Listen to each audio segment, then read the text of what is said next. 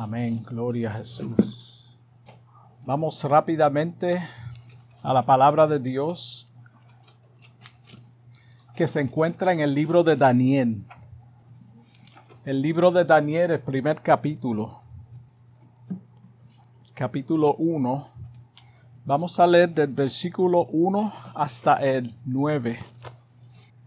Gloria a Jesús. El libro del profeta Daniel, capítulo 1, versículo 1 al 9. Aleluya. Señor es bueno. La palabra lee en el nombre del Padre, del Hijo y del Espíritu Santo. En el año tercero del reinado de Joacim, rey de Judá, vino Nabucodonosor, rey de Babilonia, a Jerusalén y la sitió. Y el Señor entregó en sus manos a Joacim, rey de Judá, y parte de los utensilios de la casa de Dios, y los trajo a la tierra de Sinar, a la casa de su Dios, y colocó los utensilios en la casa del tesoro de su Dios. Y dijo el rey, dijo el rey Aspenaz, jefe de sus eunucos, que traese a los hijos de Israel, del linaje real de los príncipes, muchachos en quienes no hubiese tacha alguna, de buen parecer, enseñados en toda sabiduría, sabios en ciencia y de buen entendimiento, e idóneos para estar en el palacio del rey, y, que les enseñase las letras y las lenguas de, los de los cardeos.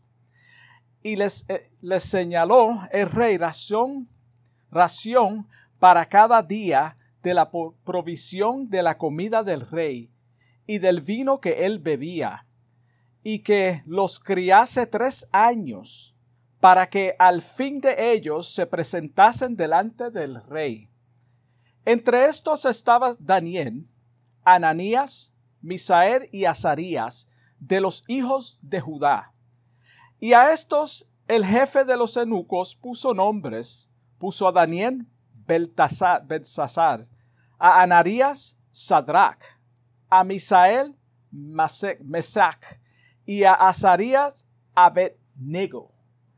Y Daniel propuso en su corazón no contaminarse con la porción de la comida del rey, ni con el vino que él bebía, Pidió, por tanto, al jefe de los eunucos que no se les obligase a contaminarse. Y puso Dios a Daniel en gracia y en buena voluntad con el jefe de los eunucos. Gloria al Señor. Un libro muy importante. Muchas personas no lo entienden, lo encuentran un poco complicado, pero es simple. Y el tema del mensaje es, no pierdas tu identidad. No pierdas tu identidad. Y quiero que tengan un poco de paciencia conmigo en esta mañana, porque vamos a primeramente dar la introducción y lo que vamos a hablar es más historia de acontecimientos antes de entrar en lo que queremos traer en el próximo mensaje. So, tengan un poco de paciencia, abran sus Biblias, sigan los versículos, apúntenlo para que sigan lo que aconteció durante la historia que, trajo hasta este punto a estos cuatro jóvenes. Amén. El libro de Daniel primeramente comienza con la conquista de Jerusalén en el tercer año del reinado de Joacim, rey de Judá. Y sabemos que para entender lo que está aconteciendo aquí, nadie comienza hablando de algo en medio de lo que ya aconteció. So, para poder entender, tenemos que, dejar claro que Dios había dado una tierra prometida al pueblo de Israel y veíamos, vimos el cumplimiento durante la historia con los patriarcas y cuando él puso a José en Egipto, ahí fue donde Dios comenzó a hacer una nación grande y poderosa de los israelitas y le hizo unas promesas de lo que acontecería si ellos le dieran las espaldas al Señor, le mencionó los castigos y todo lo que vendría.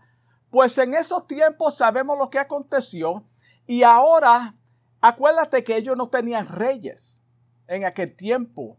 So, cuando se levantó el primer rey que fue Saúl en la historia, luego fue David y, y después su hijo Salomón, que fue el último de las naciones, de las, de las tribus unidas. Estaban todas unidas en ese tiempo. Y sabemos que después de eso, del reinado de, Salomón, hubo una división. Se dividieron los 12, las doce tribus.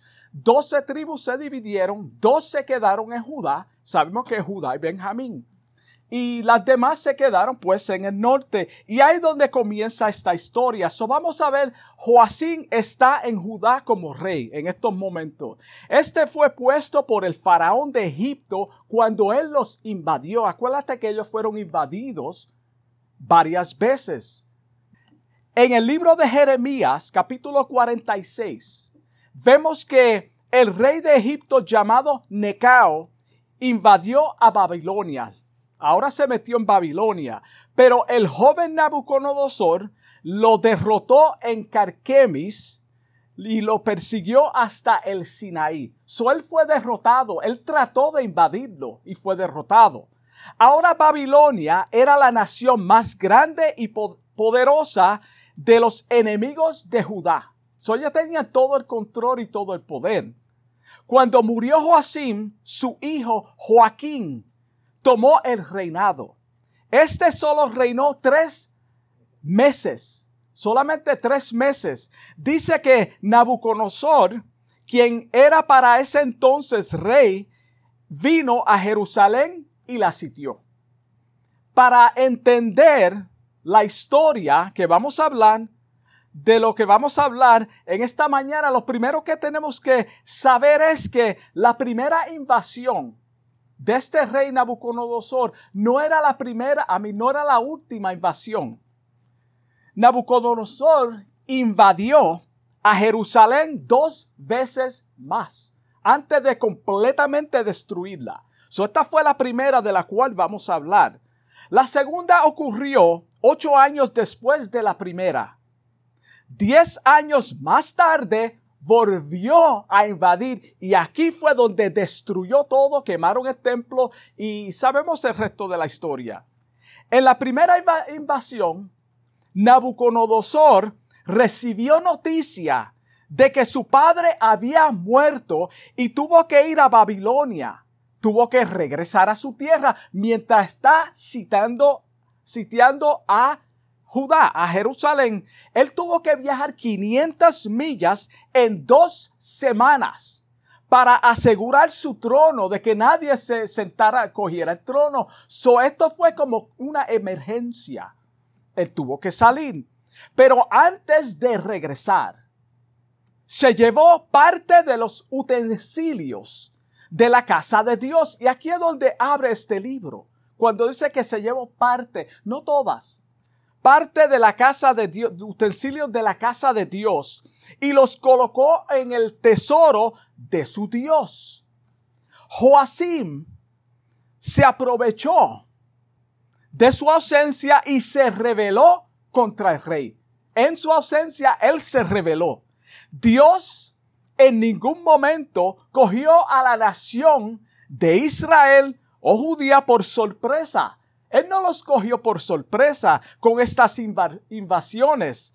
Él advirtió desde antemano a través de los profetas de lo que iba a suceder. Acuérdate que ya hablamos de antes de entrar en la tierra prometida, habían unas señales, unas promesas que Dios hizo. So, esto no fue una sorpresa. Ellos violaron el pacto que tenían con su Dios. En el libro de Amós, capítulo 3, versículo 7, Amós 3, 7, claramente dice, porque no hará nada Jehová el Señor sin que reveles su secreto a sus siervos los profetas. Se cumple la palabra de Dios. El profeta Isaías también habló de esta invasión en su libro, cuando Ezequías orgulloso de sus riquezas y poder militar, le mostró a los enemigos o emisarios de Babilonia todos los tesoros y armamento de Judá. Imagínate Estados Unidos dando todos los secretos, todos nuestros armamentos, todas nuestras estrategias para atacar y vencer otra nación, que nosotros le demos esto a nuestros enemigos. Fue lo que sucedió aquí. Isaías lo condenó por ese error y le dijo que un día Babilonia se llevará a todas, se llevará todas las riquezas junto al pueblo cautivo. So ya Isaías profetizó esto. Esta profecía se cumplió 100 años más tarde, tal y como Dios había dicho. Se cumplió 100 años más tarde. Ezequías, en su arrogancia, respondió, por lo menos tendré paz en mi reinado. Eso no es para mi tiempo. Solo estaba muy, a mí no me importa lo que va a pasar después de esto. Yo no voy a estar. Es lo que está diciendo. El pueblo sufrirá, pero yo, por lo menos, yo estoy bien. También Isaías capítulo 39, versículo 7 dice, de tus hijos que saldrán de ti y que habrás engendrado, tomarán y serán eunucos en el palacio del rey de Babilonia. ¿Qué es lo que acabamos de leer? ¿Se cumplió o no se cumplió? Vemos el cumplimiento de esta profecía en el capítulo 1, lo que acabamos de leer, del 1 al 8 al 9 en adelante. En el libro de Segunda de Reyes, capítulo 24, ahí aprendemos que después del reinado del piadoso Joseas, vamos a estar entrando y saliendo de la historia. Después del reinado del piadoso Joseas, él fue bueno el trono de David, acuérdate que era Saúl, David, Salomón. Fue ocupado por una serie de hombres que desafiaron a Dios con sus continuos pecados. No honraron a Dios. El pueblo se desenfrenó. Joacás, Joacás, reinó tres meses. Asimismo, Joacim quien era un malvado. Este hombre era un malvado. Es, este solo gobernó 11 años. Gobernó 11 años. Vamos a ver por la misma palabra del Señor lo desafiante y reverde que era este rey. En el libro de Jeremías, capítulo 36, versículo 1 dice que en el cuarto año del reinado del rey, este rey corrupto, vino palabra de Dios al profeta Jeremías para que escribiera en un rollo de libro el castigo que vendría sobre Judá por los constantes pecados del pueblo bajo su liderazgo de este rey. So Jeremías lo escribió. El rey Joacim no aceptó el mensaje. No aceptó el mensaje del profeta. En el versículo 23 de ese capítulo dice que cuando Jehudí había leído tres o cuatro planas, el rey lo rascó de su mano y lo quemó. Él quemó el rollo. Sabemos que más adelante se volvió a escribir. Pero en esta ocasión, este rey, mira lo malo que era. Dios hablando a través del profeta, lo escribe para que se guarde.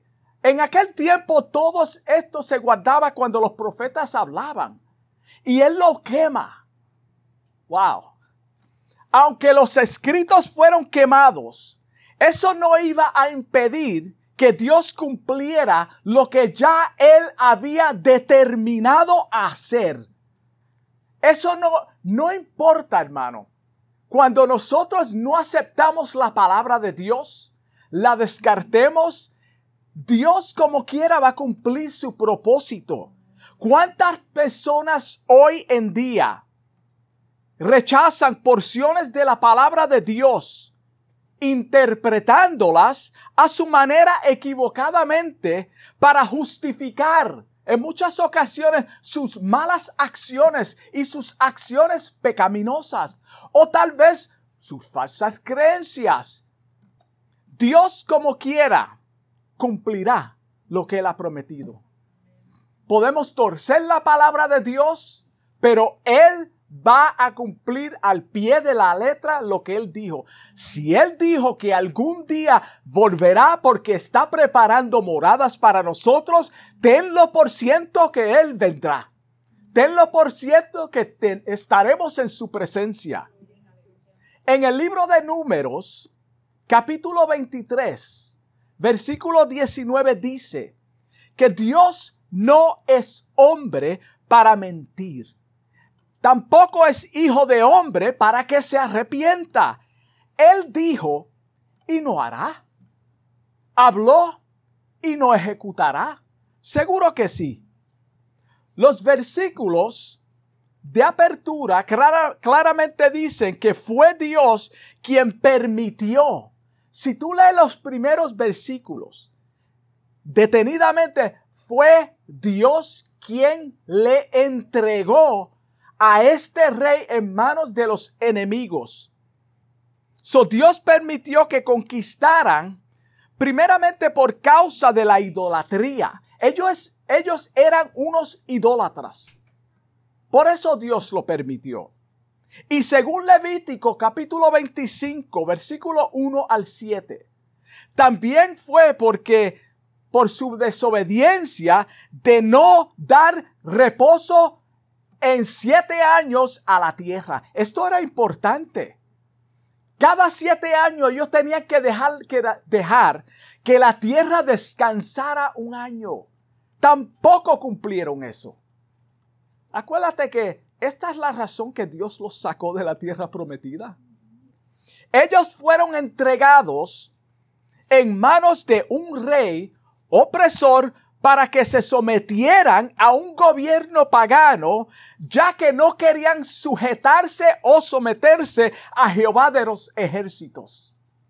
Por esta razón, cuando la persona persiste en su maldad, en su pecado, en su rebeldía, en su coraje contra la sociedad, contra Dios, Dios permite que esa persona caiga en manos de opresores, de mentirosos, de personas que van a abusar. No porque lo desea, es porque ellos quieren eso. Cuando las personas rechazan constantemente al Señor y prefieren vivir un desenfreno inmoral, de acuerdo a Romanos capítulo 1, versículo 18, en adelante, el Señor a través de su ira, los entrega a pasiones vergonzosas. Él permite que el pueblo o la nación, ya que no lo quieren a él, sea sometida a hombres corruptos que gobiernen la nación. Dios lo permite. Acuérdate, el rey Saúl, volviendo al rey Saúl, el pueblo rechazó a Samuel. ¿Qué fue lo que Dios dijo? Yo le voy a poner un rey. Y te voy a decir lo que va a hacer. El Señor habla antes de suceder lo que va a suceder, hermano. Dios es claro. Acepte el mensaje o no lo acepte, es la palabra de Dios. Es la voz de Dios a los oyentes. Cristo viene por una iglesia que está ya preparada, no está preparándose. Si se está preparando, hermano, estamos mal. El cuerpo de Cristo es perfecto, presente en tiempo actual. Lo vemos en distintos países en la actualidad.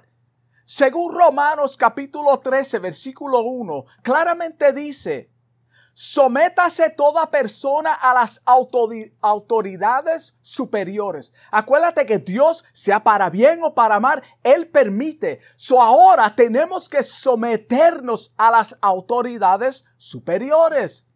Porque no hay autoridad sino de parte de Dios y las que hay por Dios han sido establecidas. Sí. Sea para bien o para mal, El Señor es soberano y seguirá siendo soberano. Nosotros estamos guardados en la palma de su mano. Nosotros estamos bajo la cobertura del Hijo de Dios. Nosotros estamos detrás del Calvario. Somos lavados con la sangre de Cristo. Somos redimidos. Somos salvos en tiempo presente. Dice Daniel capítulo 2 versículo 21 que Él es quien muda los tiempos él es quien muda los tiempos y las edades, no son los hombres. Quita reyes y pone reyes. Da sabiduría a los sabios y la ciencia a los entendidos. Wow, hay una secuencia, hermano. En el versículo 37 de ese mismo capítulo, refiriéndose a Nabucodonosor, mira cómo dice, tú, oh rey, tú, oh rey, eres rey de reyes. El único que es rey de reyes es el Señor. Pero aquí le dice que Él es rey de reyes, refiriéndose a los dominios terrenales. Yo te he puesto a ti sobre todas las naciones. Tú estás en control. Tú eres el líder. Tú eres la potencia más grande de la historia en este momento. Y lo vamos a ver más adelante. Porque el Dios del cielo te ha dado reino. ¿Quién se lo dio? El Dios del cielo te ha dado a ti, oh rey, el reino. Poder y fuerza y majestad. Esto viene de Dios. En aquellos tiempos, cuando una nación invadía a otra, saqueaban sus bienes, se llevaban todo lo mejor de la tierra. Y en este caso, deportaron a los mejores ciudadanos. Luego los prepararon para el servicio de su nueva nación. Qué lindo. Vamos a prepararlos ahora para su nueva nación. En esta primera deportación, dice el versículo 2 que el rey se llevó parte de los utensilios de la casa de Dios y los trajo a la casa de su, su Dios en Sinar. Sinar es otra palabra para describir a Babilonia. Lo trajo a Babilonia. Este acto era un desafío al Dios de Israel. Era un desafío. Era como decir, tu Dios no los pudo defender, por lo cual mi Dios es más poderoso que Jehová. Imagínate la moral del pueblo de Israel Imagínate la moral del lado opuesto que ahora se piensan superior porque nuestro Dios venció a tu Dios. Lo tenemos en nuestra casa, los utensilios. Tenemos lo que pertenece al Dios grande de ustedes aquí inclinado a nuestro Dios. Somos superiores a ustedes. También el rey Nabucodonosor, Nabucodonosor, que era el hijo mayor de su padre, Nabopolosar ordenó al jefe de los eunucos que traese a los hijos de Israel, de los hijos de Israel, del linaje real, los príncipes. Vamos a traer lo mejor. iba a hacer un comentario, pero no. Muchachos jóvenes de buen parecer, de buen parecer, saludables, sin manchas y sin tacha alguna. Entre estos estaba Daniel, quien de acuerdo a Jeremías, capítulo 25, versículo 11, y el 29, versículo 10, estuvo más de 70 años cautivo, sirviendo a varios reyes distintos. Él terminó su vida ya. Pero él vio todo el cautiverio. Él vio cuando volvió. Él estaba. Aparte de estos, de estas cualidades, estos jóvenes tenían que ser inteligentes. Eran inteligentes. No eran cualquier cosa. Enseñados en toda sabiduría. Sabios en ciencia y de buen entendimiento, para que sirviesen en el palacio del rey. Casi perfectos. Casi perfectos. El capítulo 1, versículo 17 dice que fue Dios. Y esto es maravilloso. Fue Dios quien capacitó a estos cuatro jóvenes los equipó con conocimiento e inteligencia de todas letras y ciencias. Fue Dios. El Señor es quien capacita. Por eso es importante cuando nosotros nos sometemos a la palabra de Dios, pidamos sabiduría, entendimiento, para comprenderlo a Él a través de las escrituras, no a nuestra manera, que nosotros podamos ver el propósito y el plan de Dios en las escrituras. Jesucristo es manifestado en su palabra, no porque yo lo ponga de cierta manera, es lo que dice su palabra. ¿Qué le dijo a los fariseos? Escudriñen las escrituras, porque ahí a vosotros os parecéis que en ellas, no en ustedes, encontrarán la vida eterna. Ellas son las que dan testimonio. ¿Qué es un testimonio? Un libro abierto. Ellas dan testimonio de mí. So, ellos fueron capacitados en todas estas cosas. Dice Proverbios capítulo 2 versículo 26. Ahí dice claramente, porque Jehová da sabiduría. Jehová da sabiduría y de su boca viene el conocimiento y la inteligencia. Cuando abrimos nuestra boca, ¿qué es lo que sale? Debe salir inteligencia y sabiduría de parte de Dios. De parte de Dios, no nuestra. Daniel sobresalió entre los demás jóvenes porque el Señor le dio la habilidad de entendimiento en toda visión y de sueños. Fue Daniel. El Señor lo capacitó para que interpretara sueños y visiones. Lo vemos en el capítulo 2, cuando Nabucodonosor tuvo un sueño. Este sueño lo perturbó lo perturbó. ¿Por qué lo perturbó? Porque su conciencia. Y ninguno de sus magos, astrólogos, encantadores y caldeos pudieron dar la interpretación. ¿Qué equipo tengo en mi lado? Esto es, esto es lo mejor de Babilonia. Pero fue Dios quien hizo esto. Dios ya, tenemos que mirar a Dios moviendo todas las piezas poniendo todo en su lugar. Nada pasa por casualidad. Tuvieron que llamar a Daniel. Tú sabes que Daniel no fue el, el, first choice. Él no fue llamado primero, fueron ellos.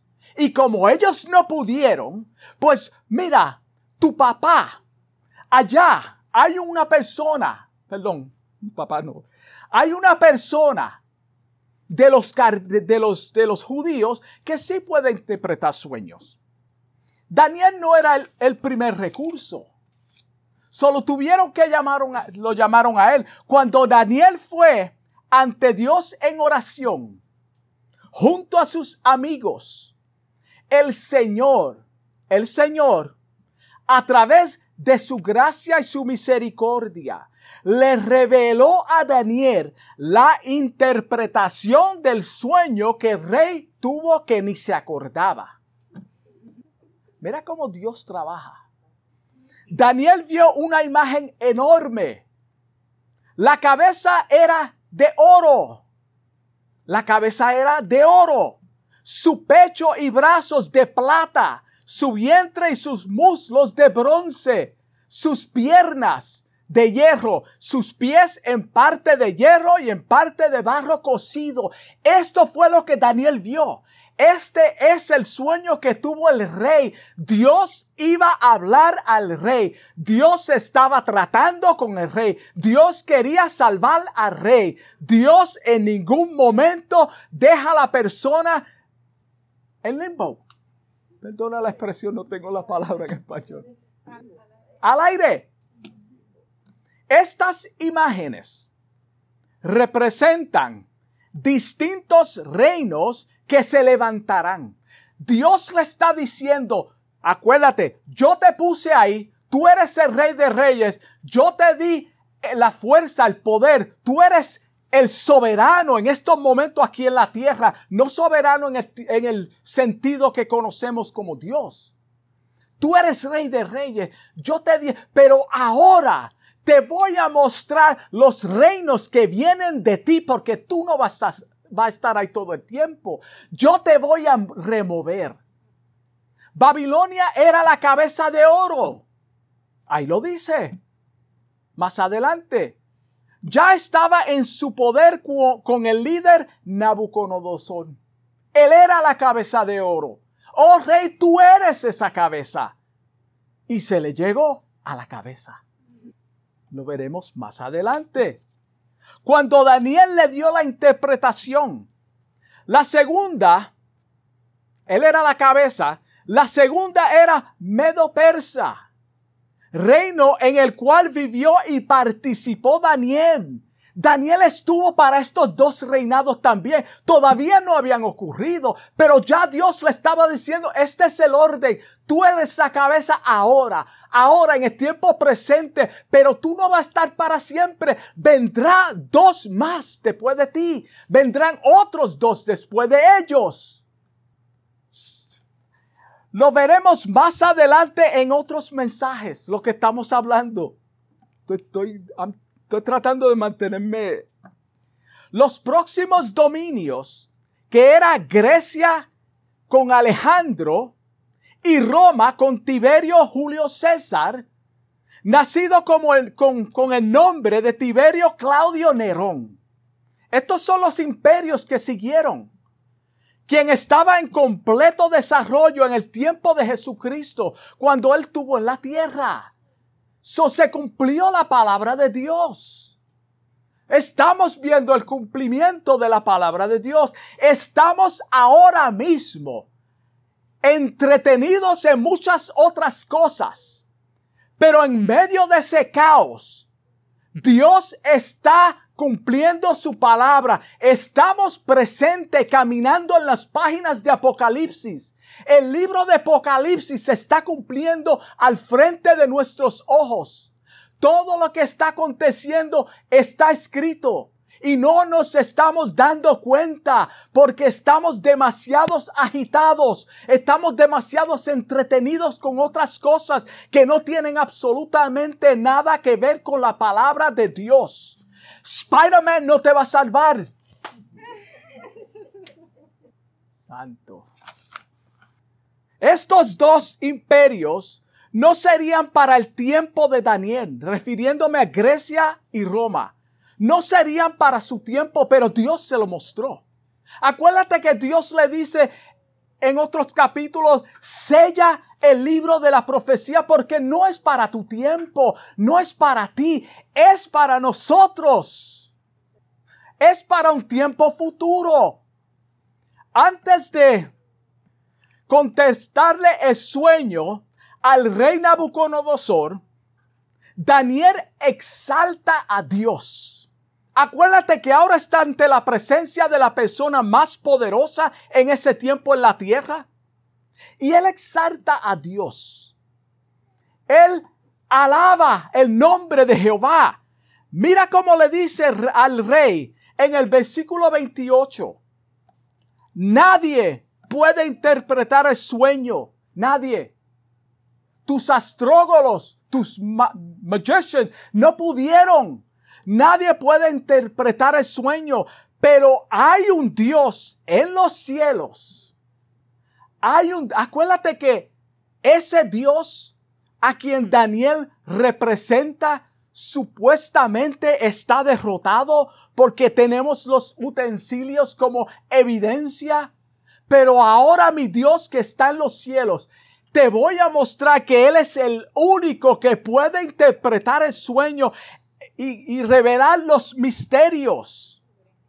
En otras palabras, los falsos dioses tuyos no pueden dar la interpretación a tu propio sueño. Tu propio Dios, los dioses tuyos no te pueden dar la revelación, pero Jehová Dios, mi Dios, a quien yo sirvo fielmente, sí puede dar la interpretación. Ese sí puede dar. Imagínate el impacto que él hizo en ese rey. Tú me estás diciendo a mí que este, de, este Dios derrotado tuyo te puede revelar mi sueño que ni aún yo lo conozco. Sí, fue Dios. En ningún momento Daniel hizo lo que haríamos muchos hoy en día. Llevarse la gloria. Yo hice. Fue por mí. Lloré mucho. Yo ayuné por este asunto. Por eso Dios movió su mano porque yo oré. Yo ayuné, por lo tanto Dios tuvo que actuar a mi favor. Yo compré a Dios con mi oración. Yo compré a Dios con mi ayuno. Y Dios se movió a misericordia porque yo me incliné ante Él y ayuné. No, hermano, no funciona de esta manera. Él no se llevó la gloria. Dice el versículo 30 a mí me ha sido revelado este misterio. Y aquí está la clave. No porque en mí haya más sabiduría que en todos los vivientes o en los demás. No fue por eso. No fue por mi inteligencia. Tu mensaje, si viene de parte de Dios, no es porque tú eres una persona inteligente. Es porque Dios a través de su misericordia te está usando para alcanzar vidas que necesitan escuchar un mensaje no adulterado y no vendido sino para que se dé a conocer al rey la interpretación. Por eso el Señor me lo reveló. No fue por mí. Él está tratando contigo. Él está tratando contigo, rey. El asunto eres tú. Tú eres esa cabeza. Dios te está llamando. Dios quiere que tú doblegue tu rodilla, que te hinque ante Él, que reconozca tus pecados, que lo acepte como Salvador. Y para que entienda los pensamientos de tu corazón. ¿Tú quieres saber los pensamientos de tu corazón, oh rey? Para que entiendas los pensamientos de tu corazón. Acuérdate, ¿quién es que escudriña el corazón del hombre? Es Dios. Tú podrás decir, yo soy bueno. Tú podrás decir, yo amo a Dios. Tú podrás decir, yo sí que voy para el cielo. Pero Dios sabe lo que hay en los corazones de cada ser humano. Y con esto no estamos diciendo que hay personas que, pues, como son buenos. No, no, hermano. La maldad del hombre.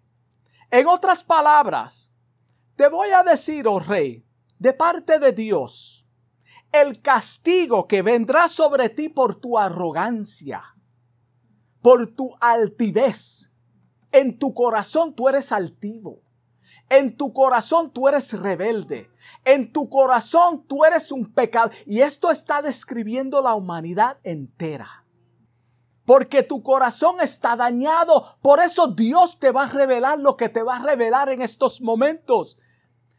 Es importante entender que Dios permite, Dios permite que cada uno de nosotros pasemos por situaciones ajenas a nuestra voluntad y entendimiento para que nuestra identidad en Cristo, acuérdate, no pierdas tu identidad para que tu identidad en Cristo sea revelada, sea revelada, para que un mundo perdido sea alcanzado a través de nosotros.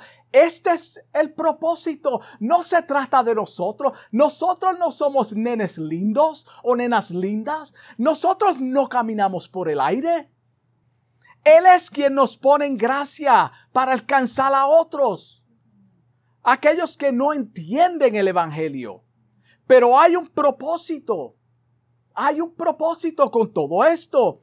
Como dice el versículo 9. Jehová Dios puso a Daniel en gracia ante el rey porque ya desde antemano, ya desde antemano, Dios está poniendo todas las cosas en el lugar que corresponde. Ya desde antemano Dios estaba preparando a Daniel junto a sus compañeros. Ya lo estaba preparando y al rey para la tarea que vendría más adelante. ¿Quieren saber cuál es esa, esa, tarea? El próximo domingo lo vamos a explicar. El próximo domingo explicaremos cuál era esa tarea que Dios estaba preparando al pueblo. Gloria a Dios, el día 2. Alabado Dios. Vamos a orar. Padre, te doy gracias por este mensaje. Te pido en el nombre de Jesús que este mensaje haya tocado alguna vida, Señor. Que podamos salir edificados, Señor. Que tú transforme aquellas vidas que necesitan escuchar esta palabra, Dios mío. Paseate y muévete con libertad en los corazones, Señor. Transforma vidas, salva a aquellos que todavía no son salvos, que no te conocen, que están engañados, Señor y permite que nunca perdamos nuestra identidad en ti, Señor. Que podamos ser luz encendidas donde quiera que vayamos. Te doy gracias, Señor, en el nombre de Jesús. Dios me los bendiga.